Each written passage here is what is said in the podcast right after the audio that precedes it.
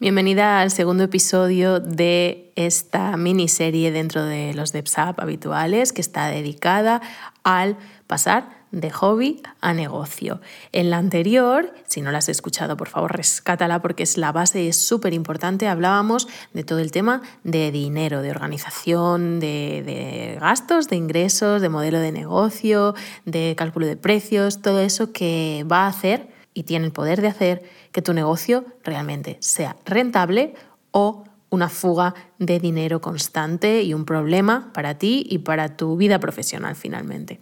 Así que hoy voy con la segunda de estas entregas y en ella te voy a hablar de otras tantas cosas importantes, pero esta vez relacionadas con el marketing y la venta, es decir, con la presentación, un poco de todo lo que tú vas a crear, que al final no deja de ser eh, tu arte, tu creatividad, tu artesanía, como sea para ti, y que tiene que llegar al otro lado y tiene que llegar de la forma en que tú necesitas para que provoque que esa gente lo quiera y lo compre y ah, finalmente tú puedas tener un buen negocio porque tienes ventas y ventas que son regulares y ventas que suceden casi sin que tú tengas que hacer mucho esfuerzo. Aunque eso no acaba de ser del todo real y ya nos gustaría a todas que todo eso sucediera sin que tuviéramos que hacer mucho esfuerzo, pero la verdad es que al principio sobre todo y hasta que encontramos un sistema de negocio, de venta y una estructura que va funcionando cada vez un poquito más sola y más sin nosotras, al principio es verdad que vamos a tener que poner mm, bastante conciencia, más que trabajo, primero conciencia y luego, luego sí, luego trabajo y dedicación, ¿no? Para, para ver qué se hace y qué no. Pero creo que lo más importante eh, está desde la parte mental de la estrategia o de por qué hago esto y no lo otro, para qué hago esto, qué está implicando cada una de mis decisiones en este negocio. Esto es algo que yo te enseño a hacer o te acompaño ¿no? en este proceso de investigación en la guía Tu empresa handmade, que es la guía que, que estamos relanzando estos días para pasar de hobby a negocio y para tener un negocio con tu creatividad que pueda llegar a ser rentable en poquito tiempo y que te dé la oportunidad de vivir con algo que te hace feliz y que te llena y que es tu inmensa y preciosa y única creatividad. Entonces, vamos a por los a por estos tres en principio, pero bueno, seguramente lo, yo tengo tres en el guion y como la semana pasada tenía también tres y acabé contando varios, eh, porque todo está relacionado y, todo es importante, así que tengo tres puntos básicos y a partir de ellos voy a estar como desgranando todos estos temas de sobre todo dedicados a la venta de productos creados por nosotras, que pueden ser cualquier cosa, ¿eh? pueden ser ropa, pueden ser complementos, pueden ser fotografías, puede ser música, puede ser, eh, qué sé yo, cerámica, puede ser plantas, puede... ¿Qué? ¿Qué estamos haciendo? ¿Qué estamos creando con nuestras manos, con nuestra creatividad, con nuestro ingenio y qué estamos tratando de ofrecer al mundo? Entonces, lo más importante cuando empiezas en esto de pasar de una cosa que es un hobby, y que estás haciendo por puro amor al arte a querer convertirlo en algo que sea un negocio y que sea sólido es, y esto es un gran error que se comete mucho al principio porque ni siquiera se aprecia lo importante que es o no se sabe cómo gestionarlo exactamente, eh, es el no construir una buena base de datos de tus clientes o de tus posibles clientes eh, desde el minuto uno. Y no solamente de la gente que te compra, porque es fácil tener un listado de la gente que te compra, eh, sobre todo si vendes online, si vendes pues, en ferias, en tiendas, es más difícil, pero aún así podrías encontrar maneras de engancharlos, pues eh, desde repartiendo tarjetas o dando algún tipo de descuento, una tarjetita en, la etiqueta pegado de lo que sea, para que tengan un, yo qué sé, por ciento de descuento en su siguiente compra si se suscriben en tu newsletter o en tu base de datos. Es decir, siempre tienes que hacer lo que ves que hacen contigo todas esas grandes marcas, todos esos em, marketplaces que al final están siempre tratando de que tú les des tu correo. Ahora ya, incluso cuando vas a, no te ha pasado, ¿no? Cuando vas a una zapatería en el centro comercial de cualquier cadena a la tienda de cosméticos, a lo que sea, cuando vas a pagar te dicen, eres, eres socia, estás en, tienes la tarjeta de tal marca, de la que sea que te estén hablando, y tú dices, ah, no,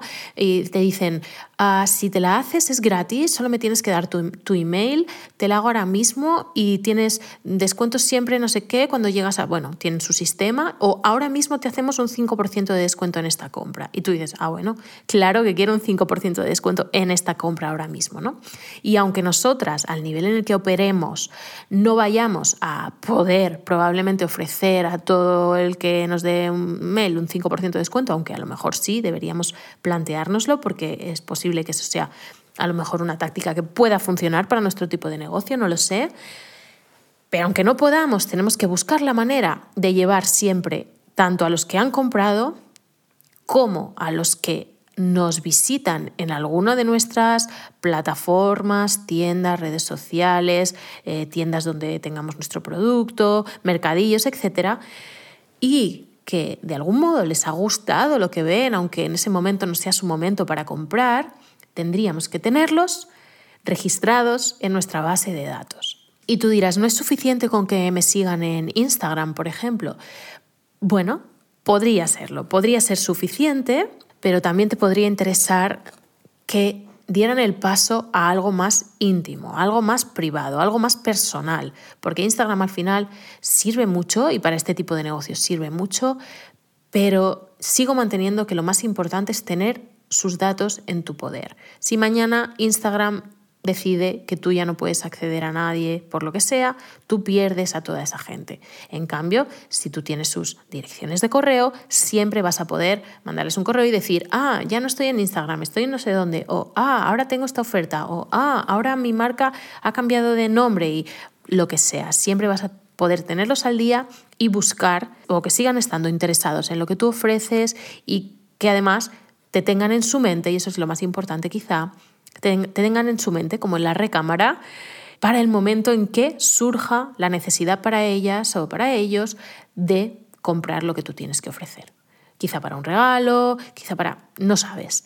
Quizá en ese momento han, han pasado mucho tiempo en que no y llega el día en que, como les has estado nutriendo, con información y contenido poco a poco, sutil, no hace falta hacer ninguna, ah, ninguna avalancha, no hace falta ser pesada, no hace falta nada, solamente que te vayan teniendo siempre en la recámara, como que estés presente de alguna manera como marca en sus vidas. Tienes que entender qué les pides y dónde se lo, se lo pides, ¿no? O sea, siempre pensar, ¿para qué estoy haciendo esta acción? ¿Para qué necesito esta encuesta? ¿Para qué necesito su correo? ¿Para qué las voy a intentar dirigir desde Instagram a mi correo? ¿Para qué? Si es importante para ti, y yo creo que si lo piensas un poco eh, puede, puede serlo eh, de la manera en que tú necesites, vas a saber que tienes que, de algún modo, pensar en una estrategia de contenido. Y eso significa, como digo, no necesariamente ser pesada. Y a veces dices, oh, es que yo, jolín, al final yo, eh, pues no sé, me dedico a,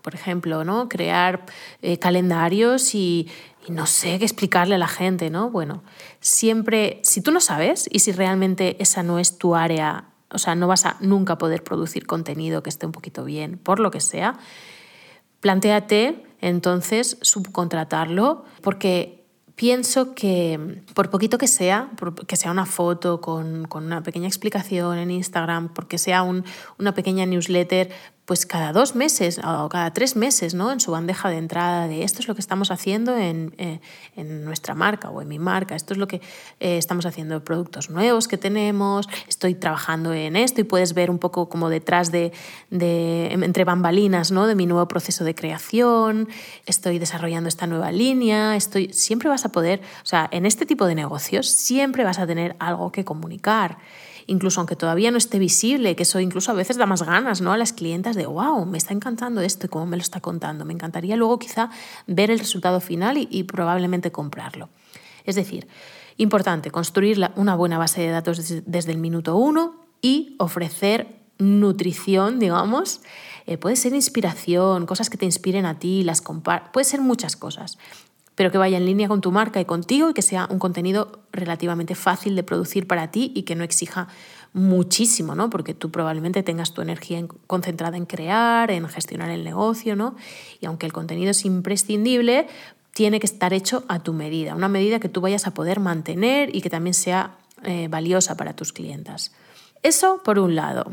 Y por otro lado, otra cosa que no es ni óptimo ni necesario y que tenemos que concentrarnos bien en qué estamos haciendo y por qué, es el invertir demasiado en cosas superfluas, en eventos o estrategias pobres para generar clientes. Porque a veces nos, dejamos llevar pues, por eso, por las grandes ideas, ¿no? o por lo que vemos que les funcionan a otras personas. Y empezamos a organizar cosas sin calcular muy bien qué nos van a traer de bueno exactamente, ¿no? Por ejemplo, se suele hacer, ¿no? Que decimos, wow, me encanta esta fotógrafa, me gustaría, o sea, veo que esta gran marca, la que yo sigo desde hace mucho tiempo, trabaja con esta fotógrafa, querría que, que, que fotografiase también mis piezas, y buah, vale un montón de dinero, le he pedido presupuesto, no me lo puedo permitir, pero va, voy a ir a por ello porque sé que si me hace las fotos ella voy a vender un montón.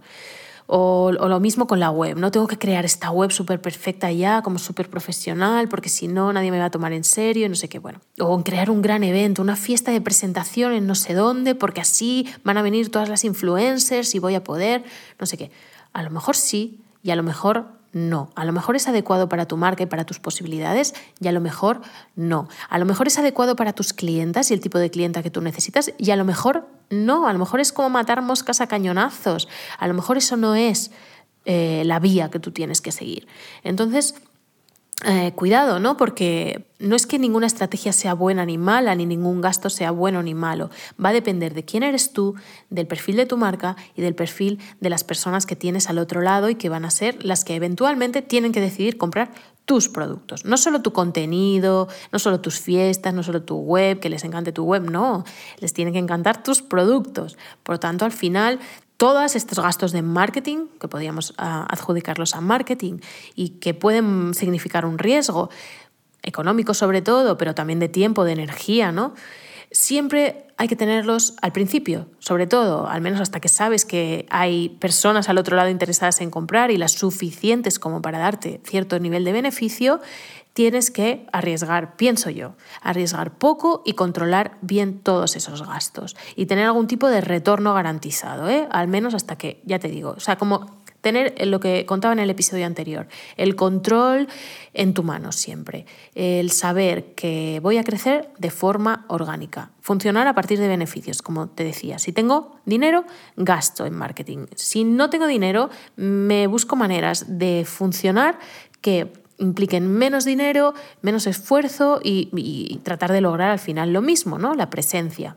Y yo si estoy muy segura de que esa inversión va a funcionar o no me importa arriesgarme, entonces perfecto, puedo pedir un crédito con cuidado, porque un mal crédito, o sea, un mal crédito, cuando digo mal crédito quiero decir un crédito que, que se pide antes de tener un poco de seguridad en que eso va a funcionar, puede realmente hundir hundir una marca. Y cuando digo un crédito, digo un gasto personal, o sea, que lo saques de tu cuenta y que eso te deje en una mala posición económica.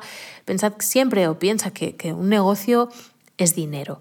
Entonces, por más que nosotros estemos hablando de creatividad aquí y que la creatividad sea probablemente lo más importante para nosotras, sin el dinero no va a ninguna parte y por eso empecé eh, la semana pasada con ese episodio en el que hablábamos de eso y no por casualidad era lo primero. Sin el dinero no vamos a ninguna parte como negocio, entonces hay que medir exactamente qué, estamos haciendo con él. Y especialmente en temas de marketing, ¿no? porque también habrá quien te recomiende, no, anuncios de Facebook, eh, si inviertes 10.000 euros al mes en anuncios de Facebook, vas a tener un retorno de 15.000 euros al mes eh, en, beneficios, o 20.000 o 30.000 o lo que sea que te digan. ¿no?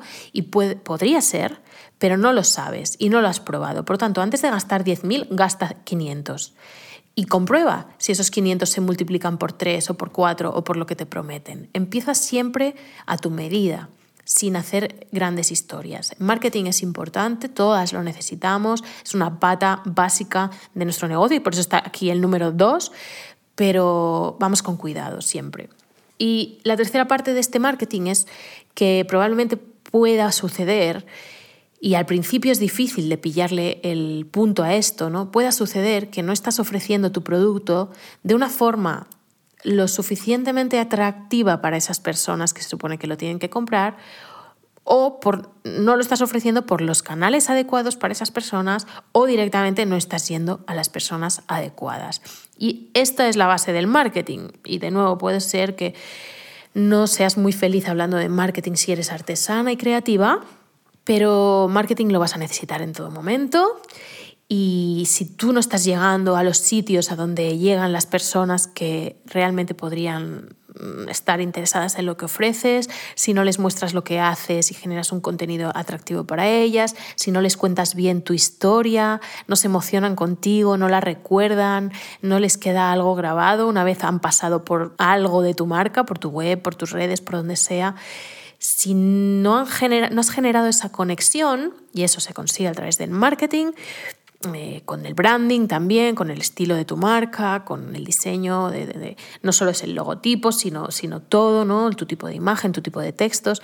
Si todo eso no conecta y no tienes nada que ofrecerles para que se conviertan en compradoras y en fans, digamos, y no solo en seguidoras ocasionales o en gente que está ahí porque no sabes muy bien, pues es posible que vendas poco o no de la forma que a ti te gustaría. Si no haces repetir en su compra a las que han comprado una vez, no las ayudas a hablar de ti a otras personas. Si no, es decir, si no pones en marcha todos los mecanismos del marketing, es difícil que vayas a tener un negocio sostenible a largo plazo, a no ser que tengas un producto tan genial, genial, genial, genial, genial, que haga falta poco para apoyarlo y que sea tan popular y tan mainstream, digamos, que todo el mundo esté dispuesto a comprarlo, ¿no? Más allá de lo que hagas. Si eso, si das en esa tecla, como digamos, pues por ejemplo, Mr. Wonderful al principio, ¿no? Eh, Angie y Javi al principio, pues ya dieron con esa tecla, pero es que venían muy bien acompañados, tanto a nivel de diseño como de textos, había una conexión muy fuerte con su público, además de que el producto dio en una tecla buena en ese momento, ¿no? Pero había marketing detrás, aunque no se viera, aunque no lo pareciera, había mucho marketing detrás, sabían mucho lo que estaban haciendo desde el principio, venían de ese sector, venían de la publicidad ambos, ¿no? Eh, lo digo por poner un ejemplo de alguien a quien de sobra todo el mundo puede conocer, pero el marketing está siempre, así que vas a tener que aprender sobre marketing si no es tu fuerte, digamos, si de algún modo vas a tener que conectar con la gente que estás al otro, que, que tienes al otro lado o que querrías tener al otro lado. Y de todo esto te hablo en tu empresa handmade, por supuesto, en, que la puedes comprar en oyed.com barra TEH, tu empresa handmade, y también hablo de ello específicamente en el dossier extra que, incluye tu empresa handmade, que se llama Las cinco claves para que tu marca pase de invisible a inolvidable. ¿no? Ahí hablo un poquito más de marketing y de las cinco cosas más importantes a tener en cuenta en el marketing, con algunos tips y ejercicios. Así que puedes acudir allí si te hace falta un poquito más de inspiración y acción en este asunto del marketing. Nada más por hoy, porque esto también sé que es intenso, sé que de nuevo a las que igual venís de una zona simplemente más creativa y más de, de creadoras, puede costaros y puede no apeteceros, pero de verdad creo que es un poquito de formación, un poquito de atención y un poquito de organización para que realmente no tengas ni que ser una mujer orquesta, sino que poco a poco puedas empezar a contratar a la gente que necesites de modo freelance, si hace falta, por poquitas horas, a, tu ritmo y a tu medida, para que este negocio pueda tener la forma que necesita tener. Y no es la forma que todos los negocios handmade necesitan tener, sino la forma que tú negocio handmade necesita tener. La forma en que tu empresa handmade va a ser una realidad y va a tener éxito. Y va a tener un éxito a tu medida. Va a darte lo que tú necesites y va a permitirte poner en el mundo lo que tú quieres poner. Que al final eso es lo que queremos, ¿no? Que tú puedas vivir de tu creatividad y que ese hobby pueda pasar a ser un negocio rentable. Como te digo, puedes acudir a oyede.com barra TEH, tu empresa handmade, eh, si quieres eh, ver qué te ofrece la guía para tu empresa handmade. Y también puedes hacer un test muy divertido y que también eh, no solo es un test, sino que además te voy dando tips e información a medida que va avanzando el test y luego te lo mando todo a tu correo perfectamente ordenado si vas a oyedev.com barra hobby. H-O-B-B-Y, hobby, de hobby a negocio, pues la palabra hobby. Oyede.com barra hobby y te haces un test muy chulo, muy divertido y además muy formativo. Un abrazo muy grande, te espero en la siguiente entrega de De Hobby a Negocio, que será la tercera la próxima semana. Gracias por escucharme.